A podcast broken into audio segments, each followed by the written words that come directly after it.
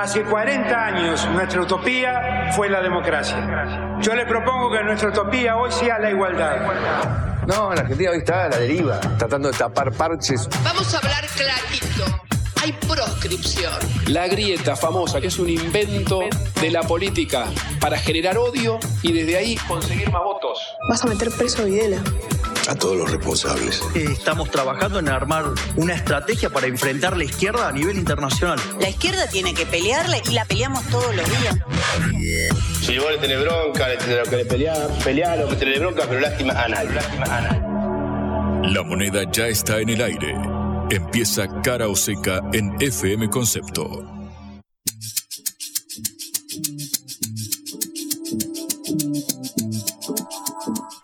Hola, ¿qué tal? Eh, buenas tardes en este jueves 29 de junio. Los saludamos Patricia Lee y Juan Legman desde Cara Oseca, esta producción de la Agencia Internacional de Noticias Sputnik. ¿Qué tal, Juan? ¿Cómo estás? Muy buenas tardes, Patri. Francamente harto de junio. Ya está, gente.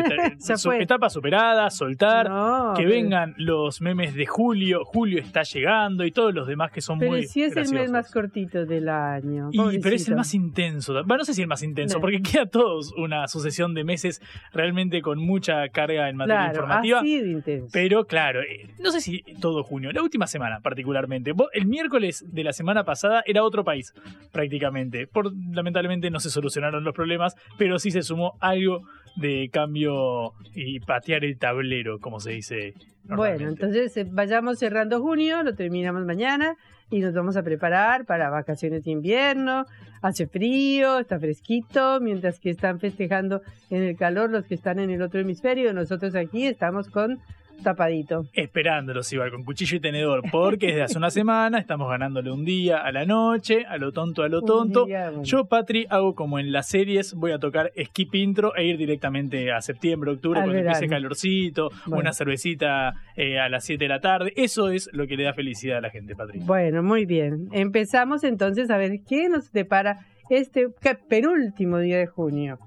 Por un lado, seguimos con elecciones eh, porque es el tema inevitable y va a seguir siendo el tema inevitable debido a que hay unas internas feroces dentro de los dentro de las dos alianzas de las dos coaliciones, pero un día hablamos de una y al día siguiente tenemos que hablar de la otra porque se matan entre ellos. También vamos a estar hablando sobre una de las noticias de la jornada, que es que eh, Argentina eh, va a afrontar el vencimiento con el Fondo Monetario Internacional, el vencimiento pautado eh, para esta semana, utilizando los derechos especiales de giro, es decir, plata del mismo Fondo Monetario y también los yuanes acordados con China, lo hemos hablado extendidamente en la última gira, pero vamos a ir, porque esto pareciera ser algo muy de la macro, ¿viste? Que nos queda medio lejos qué pasa en el Banco Central, cuántas reservas hay, las brutas, las netas y demás. Vamos a ir al impacto en eh, el bolsillo y si esto puede de alguna u otra manera ayudar a estabilizar la situación o si el desmadre eh, va a mantenerse. Exactamente. Bueno, y hablaremos de otro tema muy importante en estos meses de frío, que es el gas en la región. ¿Qué pasa en Bolivia? ¿Qué pasa con Argentina? ¿Qué pasa con Vaca Muerta? ¿Qué pasa, en fin, con este importante recurso natural en estos precisos meses de invierno? Que justo estrenamos el gasoducto eh, hace una semana no más que lo hablamos con la secretaria de Energía que habló acá en Caro Seca. Eh, también, Patri, para cerrar, vamos a hablar sobre un tema social que genera bastante eh, conmoción. La verdad es muy fuerte las noticias vinculadas a Silvina Luna, la modelo famosísima, modelo argentina que está internada con graves problemas de salud y su vinculación, al menos en las acciones legales, vinculan a Aníbal Lotoki, el cirujano que la estuvo atendiendo en un tratamiento estético hace ya 12 años, en 2011, y que bueno, fue denunciado por mala praxis. Es un caso bastante interesante para salir un poco de la agenda política y económica y meternos en el tema social. Vamos a estar abordando también este tópico. Empezamos nuestro programa. Cara o seca de Sputnik en concepto FM 95.5.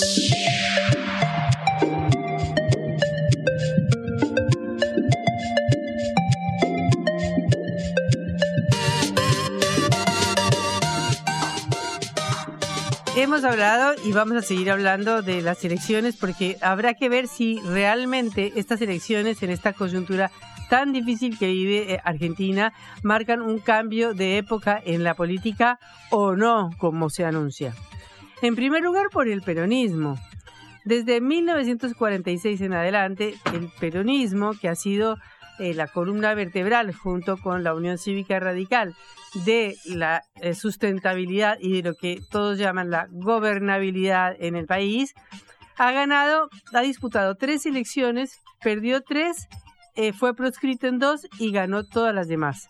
De manera que estamos ante un partido que ha sido eh, una columna vertebral o la columna vertebral, si queremos, de la política argentina en los últimos 80 años. Y desde entonces, como decíamos antes, la mayoría de las veces, es decir, ocho veces, o ganó y otras, tres, otras dos fue proscrita y tres perdió. Eh, tres perdió en oportunidades en que hubo una importante crisis argentina. O sea, tenemos que ver qué pasa ahora ante esta situación.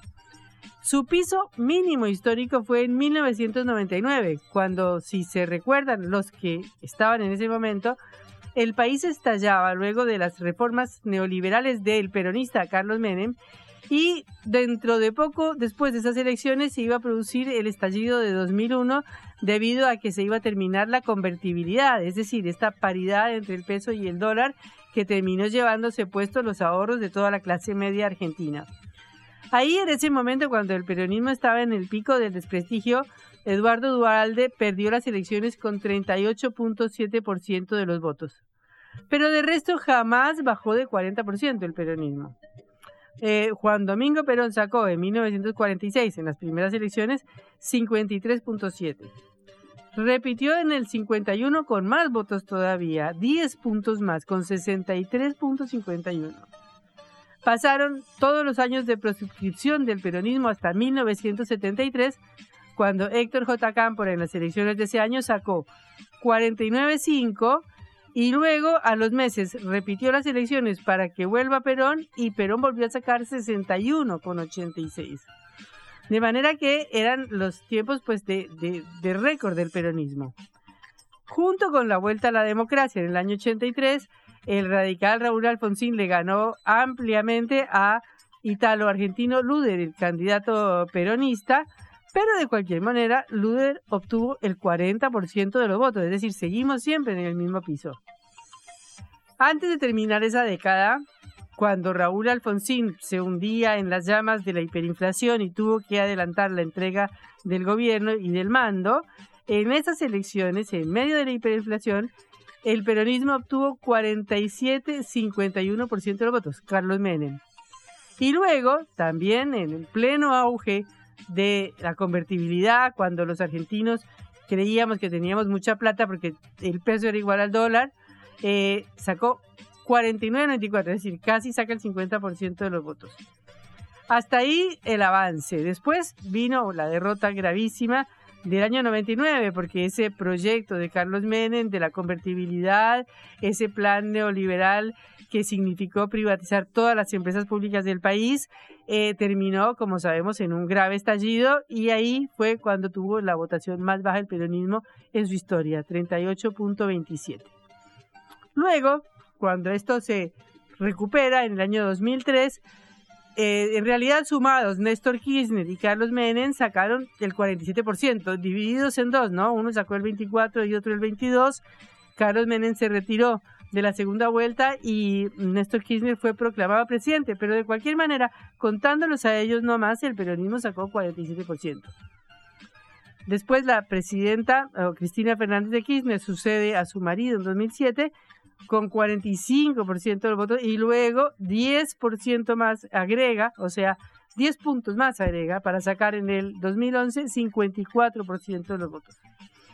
De manera que hasta aquí el peronismo siempre se ha mantenido con un piso electoral altísimo, altísimo. Aún en la derrota de 2015 frente a Mauricio Macri, el candidato de ese momento, que era Daniel Scioli, sacó 48.66 en la segunda vuelta, porque hubo segunda vuelta. Eh, es decir, obtuvo un poquito menos de puntos que Mauricio Macri. Y después, Alberto Fernández, en la otra segunda ocasión en que ha habido segunda vuelta, obtuvo 48.24. O sea, siempre el peronismo ha tenido, salvo una vez que casi, casi araña el 40%, siempre ha redondeado una cifra muchísimo más alta que el 40% de los votos. Habrá que ver si eso se mantiene. Según las encuestas, según todos los encuestadores, según todos los analistas, que todos pueden equivocarse, el peronismo estaría muy por debajo de ese piso en esta ocasión. Se habla de si entra a la segunda vuelta o no. La vicepresidenta Cristina Fernández de Kirchner ya advirtió que el problema fundamental era llegar al balotaje, es decir, llegar al segundo lugar, lo cual quiere decir que está bastante ajustado y precisamente por eso se entiende la opción de haber elegido a el ministro de Economía Sergio Massa como candidato porque sería la única que permitiría aglutinar quizás los votos suficientes y ser una alternativa creíble o de peso frente a Horacio Rodríguez Larreta o Patricia Bullrich del otro lado. De cualquier manera, el peronismo es algo que es como una mancha que se extiende, porque de las cuatro principales fuerzas, es decir, Unión por la Patria, Juntos por el Cambio, La Libertad Avanza y Hacemos, eh, se, hay seis candidatos presidenciales, de los cuales cinco han sido peronistas. Patricia Bullrich, como se sabrá, desde su juventud, con la militancia de la juventud eh, peronista en los años 70, Horacio Rodríguez Larreta, de herencia y tradición peronista, Sergio Massa, de herencia peronista, Juan Grabois, que actualmente disputa la interna con Sergio Massa, y Juan Schiaretti, el gobernador de Córdoba. O sea que de alguna manera estamos moviéndonos en el mismo círculo de la historia. Pero vamos a ver si la historia cambia esta vez. Habrá que ver, porque hay un interés de cambio muy grande, hay una bronca muy grande que se ha expresado en todas las elecciones provinciales, con unas abstenciones altísimas del 40%, con un voto en blanco o nulo, en algunos lugares llegan casi al 50%, y habrá que ver cómo se expresa esa votación porque de cualquier manera, en todas las elecciones provinciales que ha habido, en nueve de las once han ganado los oficialismos. De manera que hay una contradicción entre este interés de cambio tan grande que hay, o esta bronca que hay, y los la oferta política que nos están dando, porque más o menos incluye a las variantes que ya se han manejado y que ya de alguna manera han tenido responsabilidades en los gobiernos de este país. Sin embargo, no deja de sorprender que ante esta posibilidad de que el peronismo pierda eh, eventualidad, el Juntos por el Cambio, que es la opción opositora más fuerte, esté en semejante estado interno. ya vimos ayer la discusión que hubo entre Horacio Rodríguez Larreta y Patricia Bullrich, que ayer se dieron con todo lo que podían darse. Horacio Rodríguez Larreta dijo ayer lo siguiente. Ahora diferimos en el cómo. El cómo es la diferencia entre lograrlo y no. Patricia propone que desde el, desde el mensaje fuerte, desde expresar la voluntad, que vamos a... Así no funcionó. Es la historia de la Argentina. Llevamos 100 años de antinomias, peleas, de que el que no piensa como yo es el enemigo, que hay que matarlo, de que el adversario político todo lo que diga está mal, de que el gobierno nuevo tiene que empezar de cero. Bueno, ese modelo fracasó. Mira cómo estamos hoy, siguiendo ese modelo. Es lo que intentó Mauricio Macri. Yo propongo algo diferente. Bueno, palo para Macri de su hijo político o de su socio político de los últimos 20 años. Y Patricia Bullrich no se quedó atrás, porque le contestó con toda la fiereza posible. Le dijo cositas como que eh, Rodríguez Larreta es un ventajero total. Le dijo, me parece de una enorme bajeza moral, oportunismo y falta de ética que Larreta, que se jacta de haber trabajado 20 años con Macri, haga cualquier cosa con tal de conseguir un voto. Hay límites en una campaña. Es un ventajero total.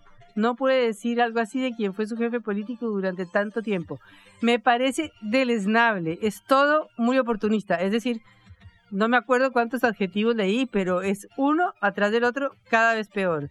Y esta es la fuerza política que pretende oponerse al peronismo y sacar la votación más importante de la Argentina. Pero uno dice, ¿cómo van a hacer? ¿Cómo van a ser los votantes de Rodríguez Larreta si pierde para votar por Bullrich? ¿O cómo van a ser los votantes de Bullrich si pierde la interna para votar por Larreta? Es decir, ¿dónde está el cambio? ¿Quién lo va a hacer? Por supuesto que sigue habiendo una posibilidad que es la de Javier Milei de la Libertad Avanza. Pero bueno, todos han dicho eh, que ha venido cayendo, que ha venido desilusionando.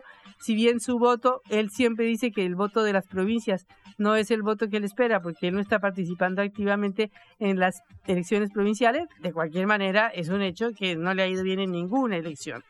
De manera que hay que ver cuál es la opción de la ciudadanía para combinar esta necesidad de sacarse la bronca de encima y para al mismo tiempo elegir entre variantes que son todas bastante parecidas.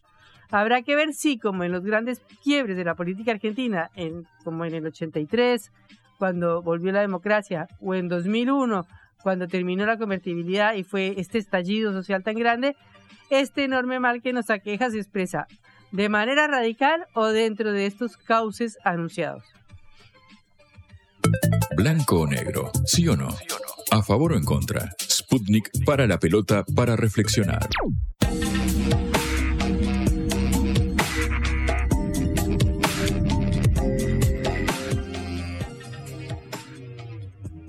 El gobierno argentino, en especial su ministro de Economía y candidato presidencial o precandidato presidencial Sergio Massa, han anunciado que mañana le pagarán al Fondo Monetario Internacional, aunque no hayan llegado los fondos prometidos por el fondo, eh, y lo hará con el uso de las reservas y de los yuanes que tiene permitidos dentro de las reservas internacionales.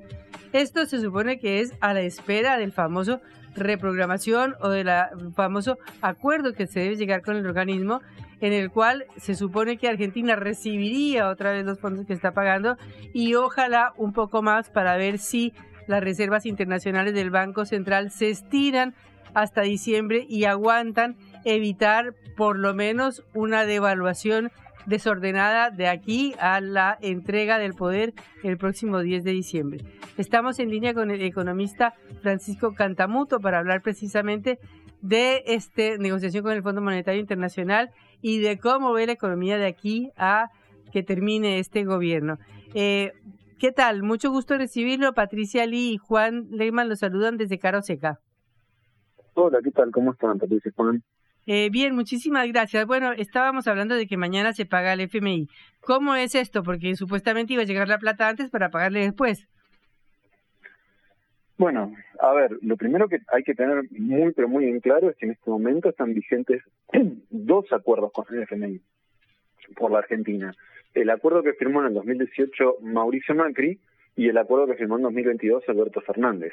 Los dos están a la vez activos. El que firmó Fernández requiere revisiones trimestrales, una especie de rendición de cuentas, que si el FMI aprueba, tanto por el staff técnico como por el directorio, que es el órgano político, entonces ejecuta un desembolso que sirve para pagar el crédito viejo. Entonces funciona como una especie de puerta giratoria, fondos que entran y vuelven a salir. En lo que pasa mañana es un vencimiento ligado al préstamo del 18 que está a la espera del desembolso adelantado de los eh, fondos del, del 22. Parece un trabalenguas, pero en realidad no es tan difícil. Refinanciaron con un nuevo crédito al cual permanentemente, cada tres meses, exigen una rendición de cuentas para saber si van a desembolsar para pagarse a sí mismos. Esta especie de puerta giratoria lo que le da es al FMI un enorme poder de presión, porque cada vez que los funcionarios de la Argentina tienen que pasar a rendir cuentas, eh, si el FMI no está de acuerdo, retiene o dilata los desembolsos y si eso ocurre, incurre o fuerza a la Argentina a incurrir en una cesación parcial de pagos, en un atraso, en principio no es una cesación de pagos, es un atraso. Ese atraso puede eh, renegociarse hasta 60 días. Mm. En ese atraso, cuando mientras está durando ese atraso, lo que puede hacer es trabar desembolsos de otros organismos internacionales. En este momento la Argentina depende de esos desembolsos del Banco Interamericano de Desarrollo, de la Corporación Unida de Fomento, del Banco Mundial, para sostener la precaria situación eh, macroeconómica externa que tiene. Esa es la situación en la cual nos encontramos frente al vencimiento de mañana. Fran, ¿cómo estás? Juan Lemán acá te, saluda. Em, justamente en, base a, esto, quiero preguntarte por qué, son tan necesarios, tan imprescindibles los, dólares más allá de los compromisos eh, asumidos. Si nos fijábamos las noticias hace unas semanas o un mes más o menos, eh, consistía básicamente en que el acuerdo estaría virtualmente caído porque Massa decidió intervenir eh, en el mercado cambiario para bueno, controlar la subida de los paralelos financieros. ¿Es sostenible mantener a este nivel de tipo de cambio con tan pocos dólares disponibles?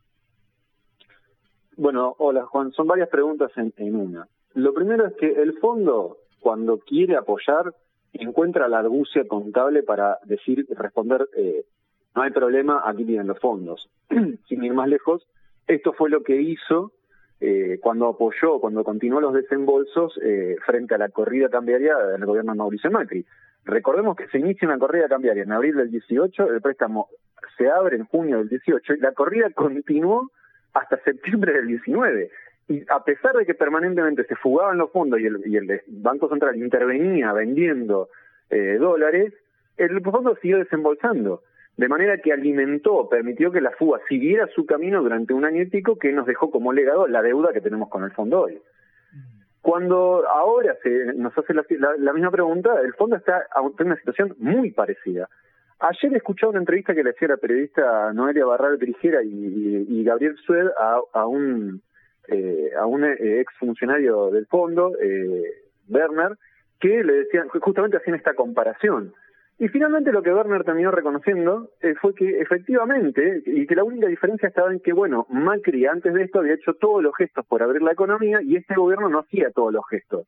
Entonces, de, de alguna manera certificó lo que ya sabemos, que el apoyo del fondo no es solamente técnico, sino que es político. Entonces acá pasamos eh, al, a la discusión eh, política, porque técnicamente vos podés decir que no usas las reservas que te da el fondo, los fondos, los, los dólares del fondo, para nutrir o para intervenir en mercados eh, de dólares financieros, y que en realidad lo que haces es usar otros dólares distintos. Pero en realidad son todos los mismos dólares que están ahí en el Banco Central. No es que tenés una pilita que dice fondo y otra pila que dice no fondo. Son todos los que están disponibles.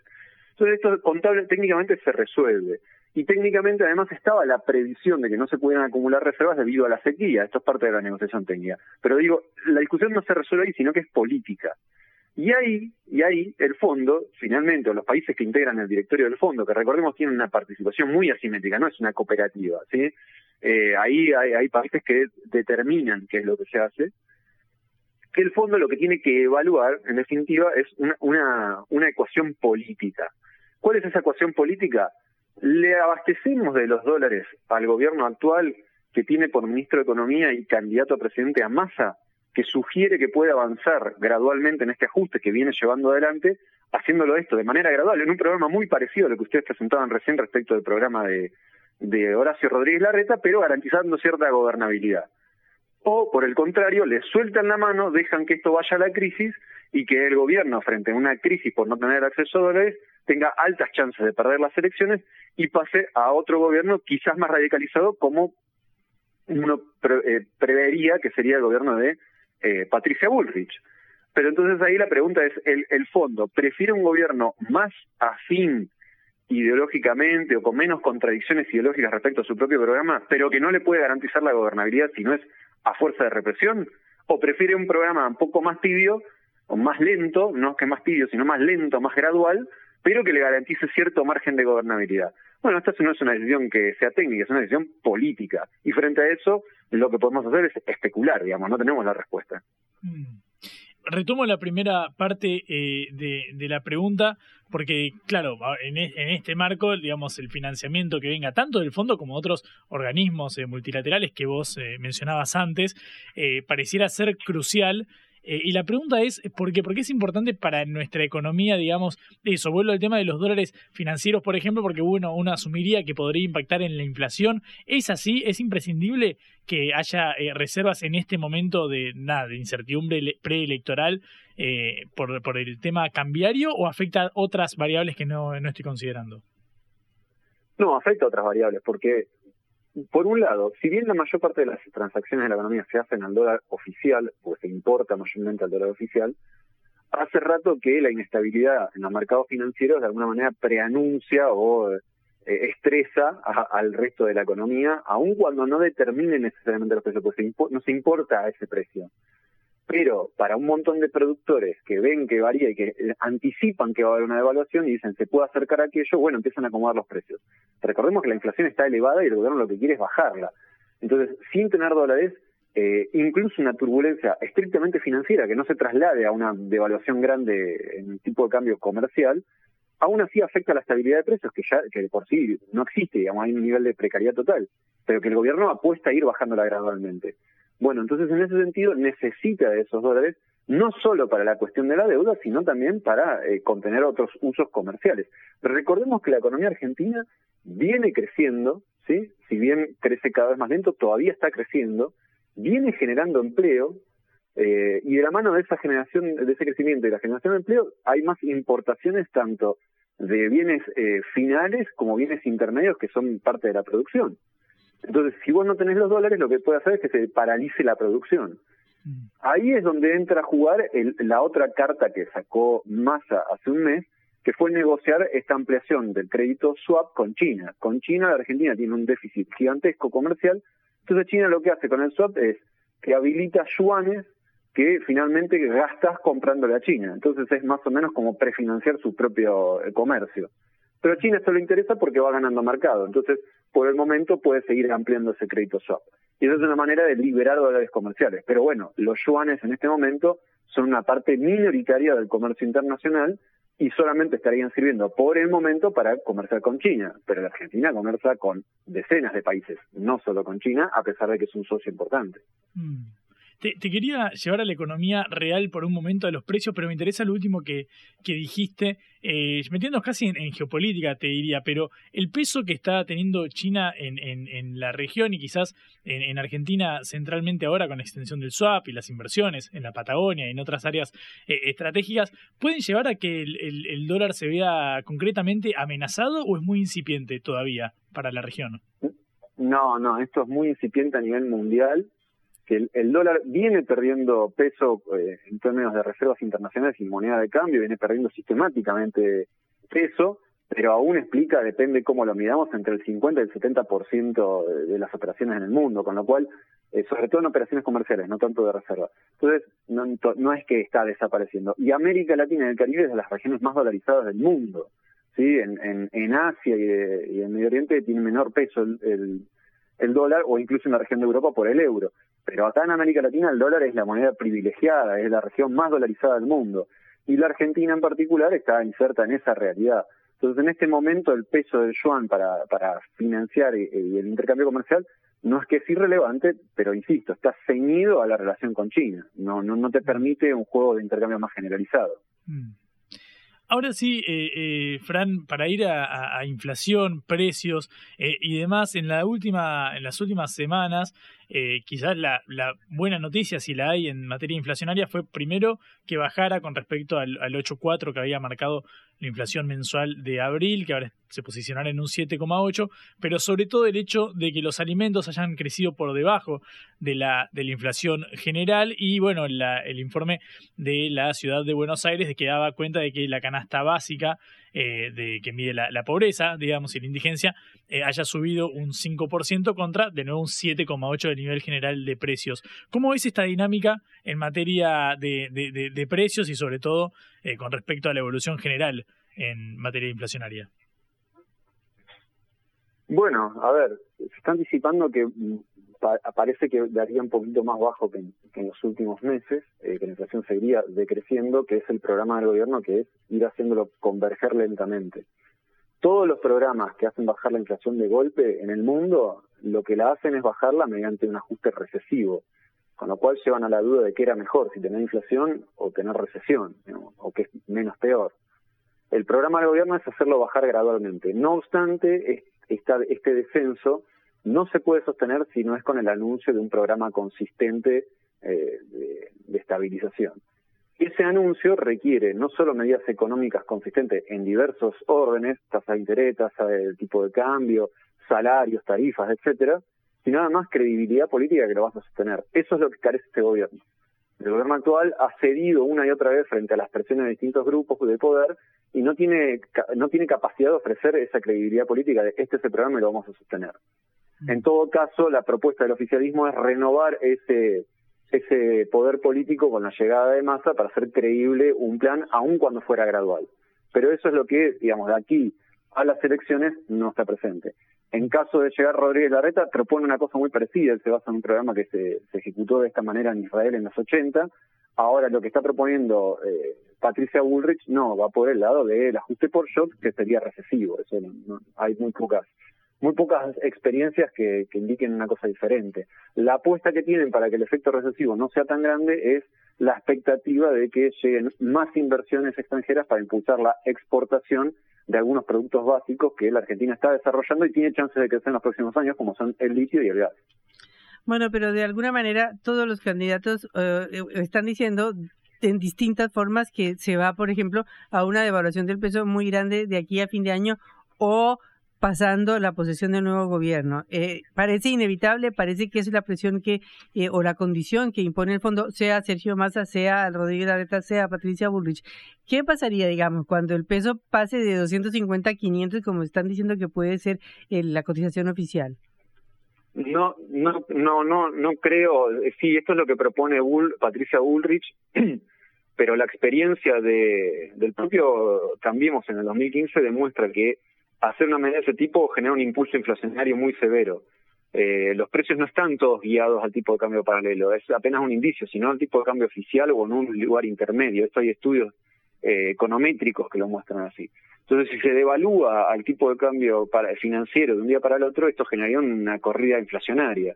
Entonces, esto no es consistente con contener la inflación. ¿Cómo contener la inflación? Anclando algún precio. En el programa de Bullrich, ese precio que se anclaría serían básicamente los salarios. Pero la duda está entonces, bueno, ¿son capaces de contener políticamente que el salario se atrase cuando se duplica el tipo de cambio? Parece difícil, no parece creíble. En ese sentido, la propuesta de la reta o masa, si bien no difiere en el sentido, como bien indicas, sí en la, en la lógica de convalidación política, es vamos atrasando el salario, como de hecho está ocurriendo, sí, pero lo hacemos lentamente, porque si lo hacemos por shock no podemos contener las protestas que hay en las calles. Mm. Eh, en ese punto hay, hay un hecho de, que es central, que es lo que señalabas. No hay en ninguno de los principales candidatos un rumbo distinto. Lo que hay es gradaciones de cómo ir negociando ese rumbo. Pero no se trata de diferencias en torno a hacia dónde se va. Mm. Fran, vos recién mencionaste el tema eh, salarial. Estamos viendo la, bueno, el cierre de los nuevos aumentos paritarios. Eh, hace unas semanas hablábamos con Daniel Jofra, el titular de la Federación de Aceiteros, que nos daba cuenta de bueno este aumento para la recomposición salarial por encima de eh, la inflación acumulada, al menos en lo que va del año.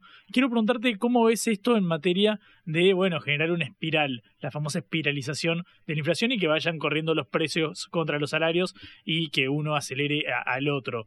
Eh, ¿Lo ves como un factor determinante para lo que queda del año? Porque bueno, al menos el, si hubo algún, alguna especie de, de alivio en el último mes fue que la inflación fue menor a la de abril. Mira, Juan, eso que describís es la realidad en la que vive la Argentina desde hace una década.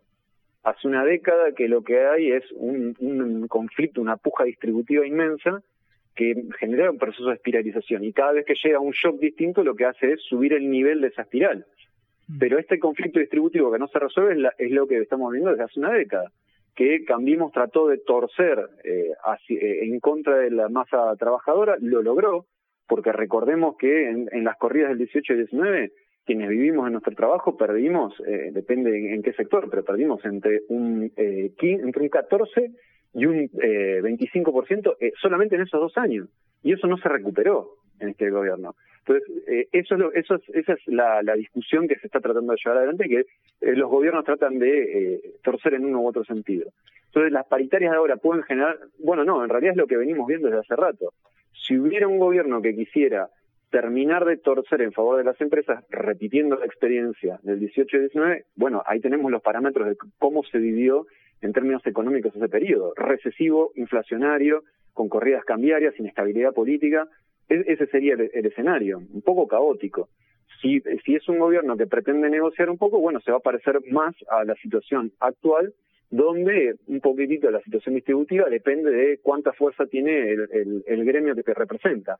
Ahora, aquellos que no tienen un gremio que les represente, y bueno, están peleando día a día tratando de no quedar tan atrás en la corrida. Me refiero a todos los trabajadores este, autónomos, contratorpistas, que son la mayor parte del empleo creado. Bueno, esos están peleando atrás, como decimos en Argentina, corriendo la coneja. Y no hay ahí un gremio que los represente para negociar una paritaria. Eh, Francisco, muchísimas gracias por esta comunicación con Cara Oseca. Hasta luego. Hasta luego, un abrazo. Era Francisco Cantamuto, economista, explicándonos las consecuencias del pago al FMI el día de mañana. Reflexión y análisis de las noticias que conmueven a la Argentina y al mundo.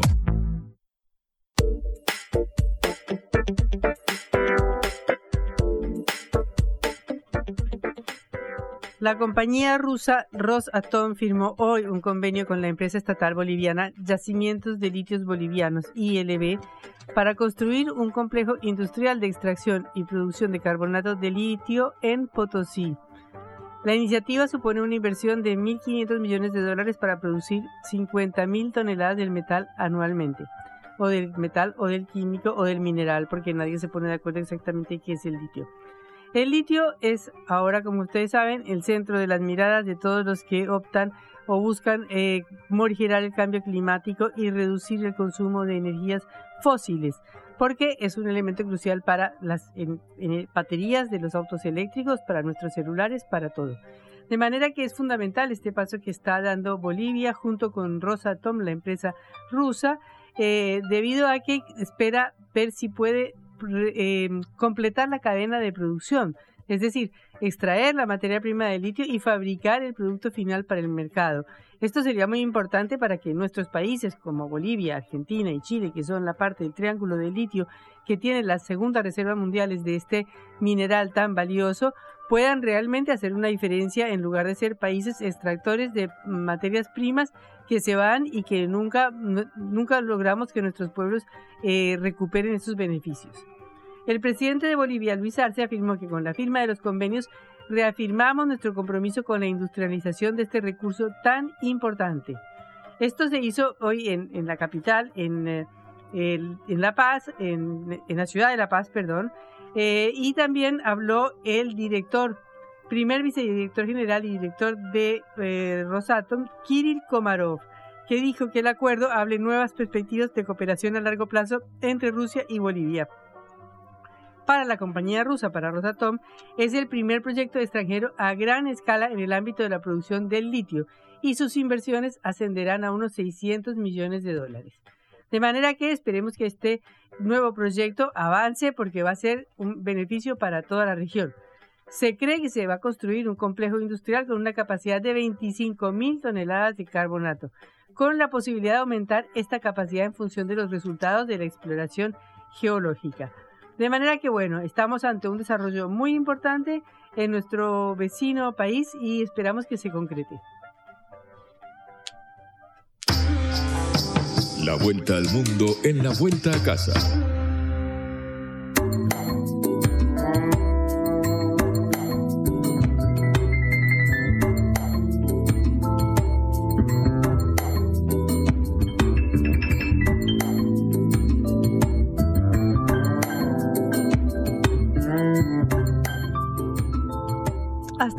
2014 la producción boliviana de gas era de 62 millones de metros cúbicos por día, pero ahora cayó a 40 millones, lo que pone en aprietos a los envíos que debe hacer Bolivia a Brasil y Argentina.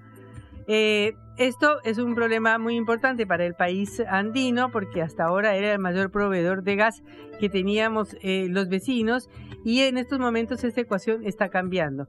Ahora precisamente con, la, em, con los nuevos desarrollos que hay en Vaca Muerta, en la provincia de Neuquén, y con la construcción del gasoducto Néstor Kirchner, que como dijimos ya empezó a su llenado y se inaugura este 9 de julio, eh, se, eh, Argentina comienza a ser tremendamente competitiva en materia de gas. De manera que puede llegar a suceder lo opuesto, y es que sea el abastecedor de los países de la región.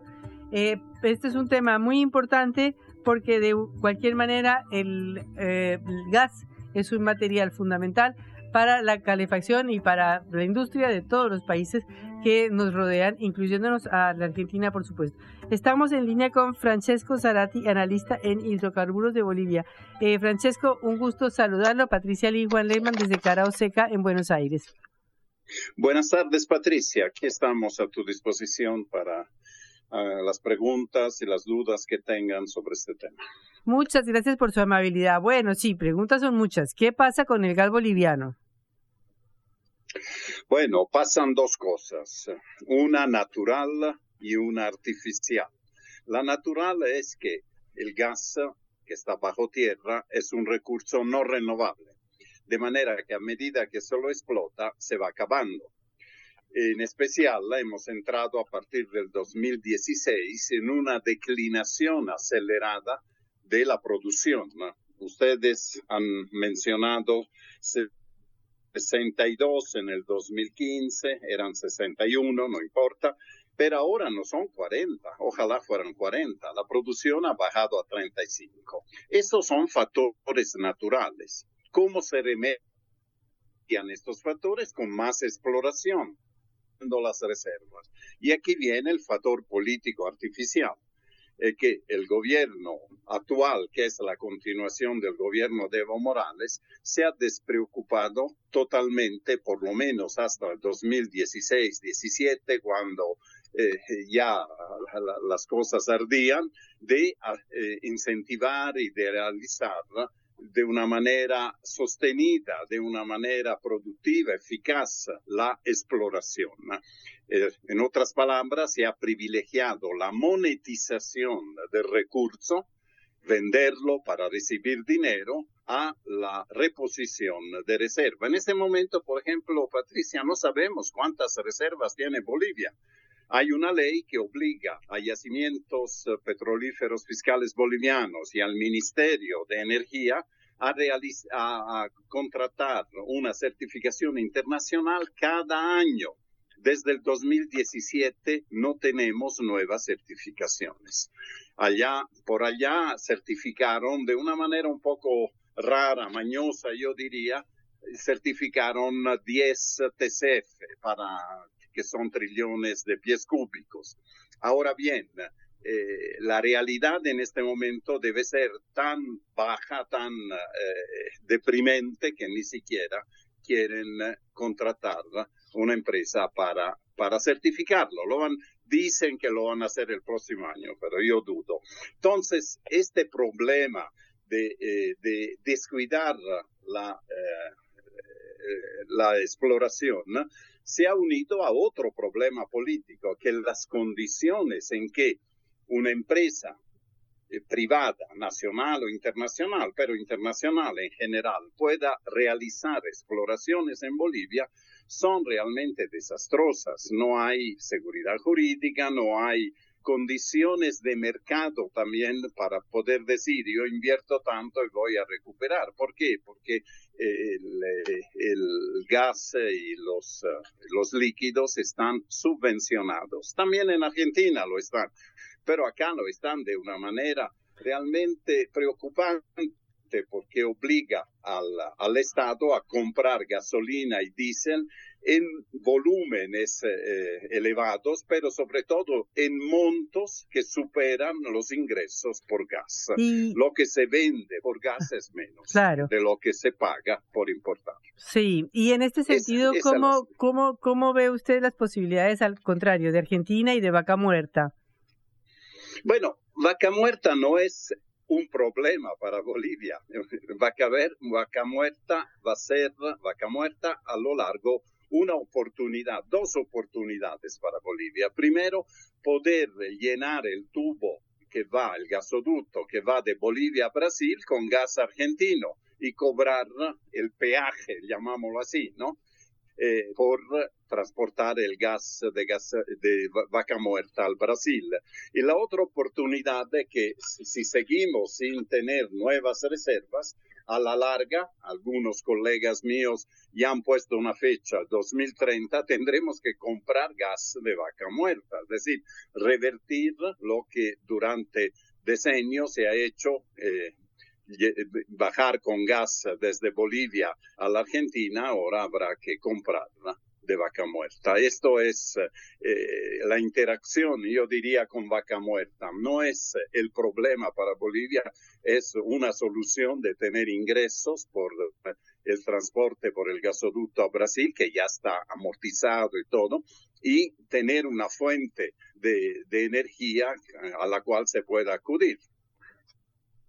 Y en ese sentido, eh, digamos, de alguna manera logramos algún tipo de compensación regional, ¿no? Porque si logramos que a partir de vaca muerta y de todo lo que ha sufrido Argentina por la falta de gas y de todo lo que ha tenido que importar de GNL, eh, se logre la reversión, como usted dice, a Bolivia y a Brasil, de alguna manera, eh, haciendo el balance de todos los países, sería de cualquier manera una cosa positiva, porque estaríamos utilizando las reservas de nuestra propia región, ¿no? Sí, digamos, en general, mientras tengamos como región autonomía en recursos energéticos, me parece bien, pero eso no es bueno para Bolivia, porque de ser un exportador de hidrocarburos se va a, convertir en un importador total, porque ya importa gasolina, importa diésel, va a importar también gas a la larga si esta política insana, yo creo, de, de, los gobiernos últimos eh, se continúa de esa manera. Hay alternativas, Patricia. Eh, la energía que necesita Bolivia bien puede venir de fuentes no convencionales. Bolivia es un paraíso solar, tenemos un altiplano a un promedio de casi 4.000 metros, entonces con una intensidad solar elevadísima, entre las, las más elevadas del mundo, y por tanto se puede generar electricidad a partir de la energía solar. Pero eso también implica hacer inversiones y tener condiciones, un clima de negocios que permita hacer eso y políticas claras de transición energética. Bolivia no tiene ni lo uno ni lo otro y parece que está perdida en eh, proyectar un futuro eh, de, de, abastecimiento energético y de seguridad energética para el país. Eh, muchísimas gracias, Francisco, por esta comunicación desde Bolivia para Cara Oseca. Hasta luego. Hasta luego, un gusto para mí. Era Francisco, Francesco Zarati, analista en hidrocarburos desde Bolivia. Cara o seca. Te contamos lo que otros callan.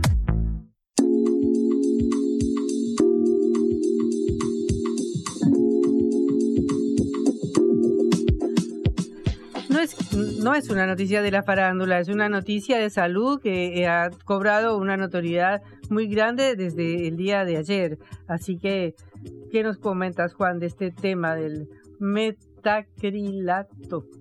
Patri, yo no seré eh, médico, pero lo que sí eh, está claro es que el caso ya tiene una eh, repercusión sobre todo vinculada a la salud, ¿no? Si bien obviamente tiene sus ribetes legales también. Hablamos de la modelo Silvina Luna, que está internada en terapia intensiva desde el día de ayer, está sedada con respirador artificial acá en el Hospital Italiano de Buenos Aires por esta enfermedad renal que la obliga a hacer diálisis tres veces por semana. Recordamos que arrastra esta complicación desde hace 12 años, la, modelo desde el 2011, desde que eh, llevó a cabo un tratamiento estético con el doctor Aníbal Lotoki, el cirujano. Desde esa intervención, hace 12 años, eh, la modelo empezó a sufrir eh, intoxicación con el metacrilato, que primero le provocó una hipercalcemia, es decir, un exceso de calcio en sangre, y luego la insuficiencia renal que comentábamos que le lleva a hacer diálisis. Según su abogado, eh, Fernando Burlando, eh, la modelo ahora está en un estado crítico eh, y necesita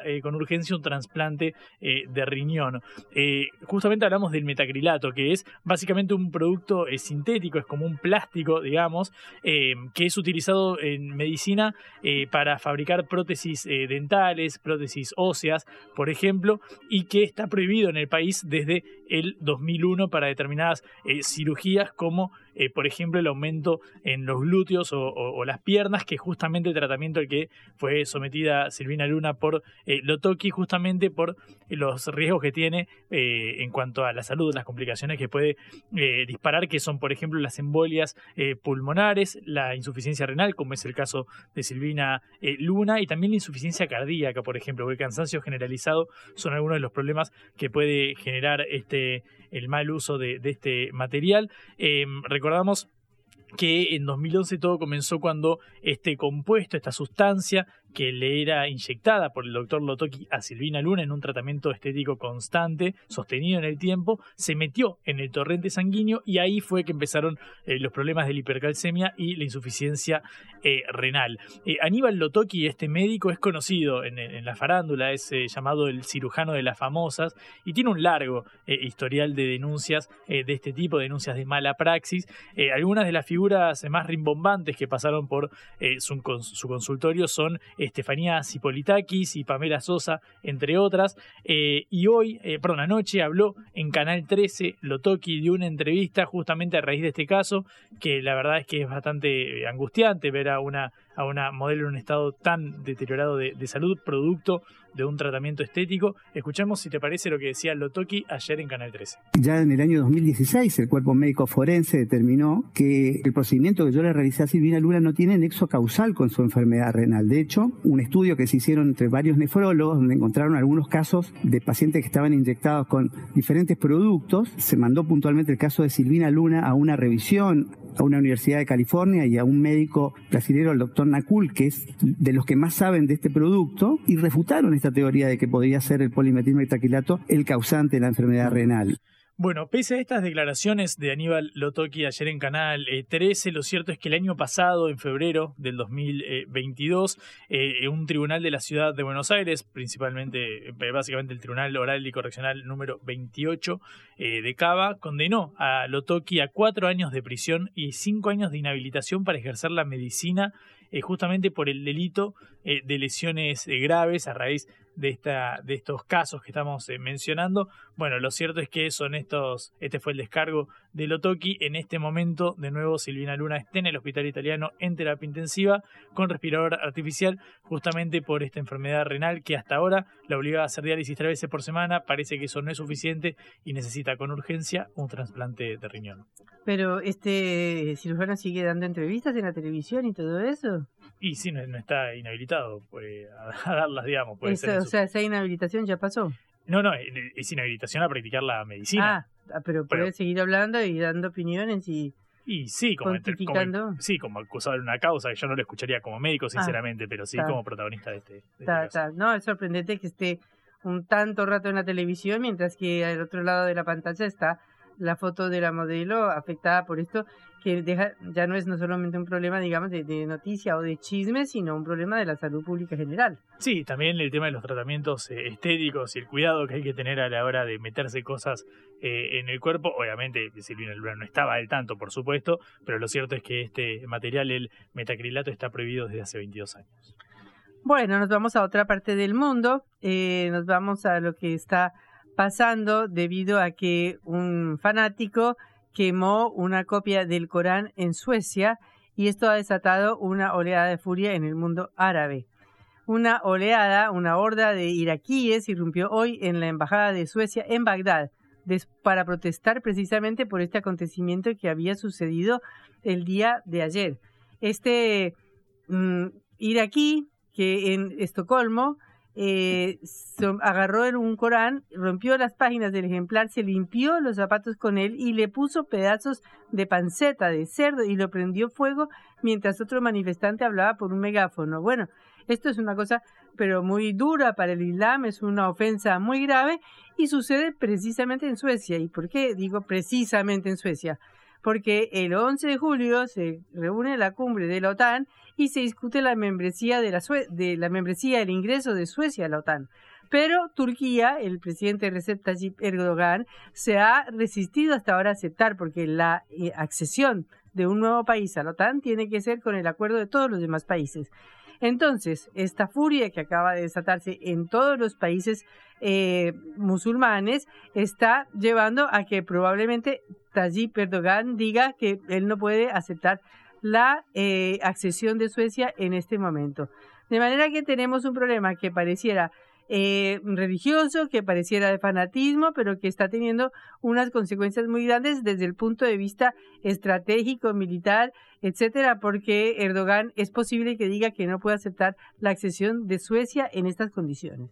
Para cerrar, Patri, una eh, breve, recién lo adelantó el colega Joaquín Mujica Díaz en Infobae. Eh, el gobierno nacional va a pedirle a la Corte Suprema de Justicia de la Nación que declare constitucional la reforma eh, de la legislación provincial de Jujuy, llevada a cabo por Gerardo Morales, impulsada por él. Recordamos que fue aprobada la semana pasada en medio de las manifestaciones y la represión, sobre todo, de las fuerzas de seguridad. Bueno, lo adelanta Joaquín Mujica Díaz. Finalmente, Alberto eh, Fernández eh, le encomendó a su ministro eh, de Justicia, Martín Soria, que comenzara esta acción declarativa contra la Constitución Provincial de Jujuy, que fue aprobada en la provincia la semana pasada. Ahora todo queda en manos de la Corte Suprema de Justicia de la Nación. Bueno, nuevo caso judicial, esperaremos su desarrollo. Nos vamos, esperamos a que llegue el día viernes, fin de semana, y a ustedes todos les deseamos un buen descanso. Eh, los saludamos, les recordamos que nos pueden escuchar otra vez por sputniknews.lat. Como siempre, eh, nos acompañan aquí haciendo cara o seca Celeste Vázquez en la operación y Augusto Macías en la producción de este envío. Hasta mañana. Que descansen, chau. Vamos a hablar clarito. La guerra contra las drogas ha fracasado. Se ha producido un genocidio en mi continente. Tenemos nosotros que plantar una sola voz, y que América Latina, el Caribe, le diga a los Estados Unidos de Norteamérica, no más golpismo. Y se aplica lo que decía Tolstoy, un gobierno que no procura la justicia no es más que una banda de malhechores. Qué cosa rara que diga gracias a la vida a pesar del dolor, porque mi hija dio la vida sabiendo que había que cambiar. La vi ahí que, que brillaba, que sobresaltaba en ese estadio hermoso y no lo pensé y, y la fui a besar. La vida está llena de tropezones y de fracasos, pero es hermosa. Cara o seca.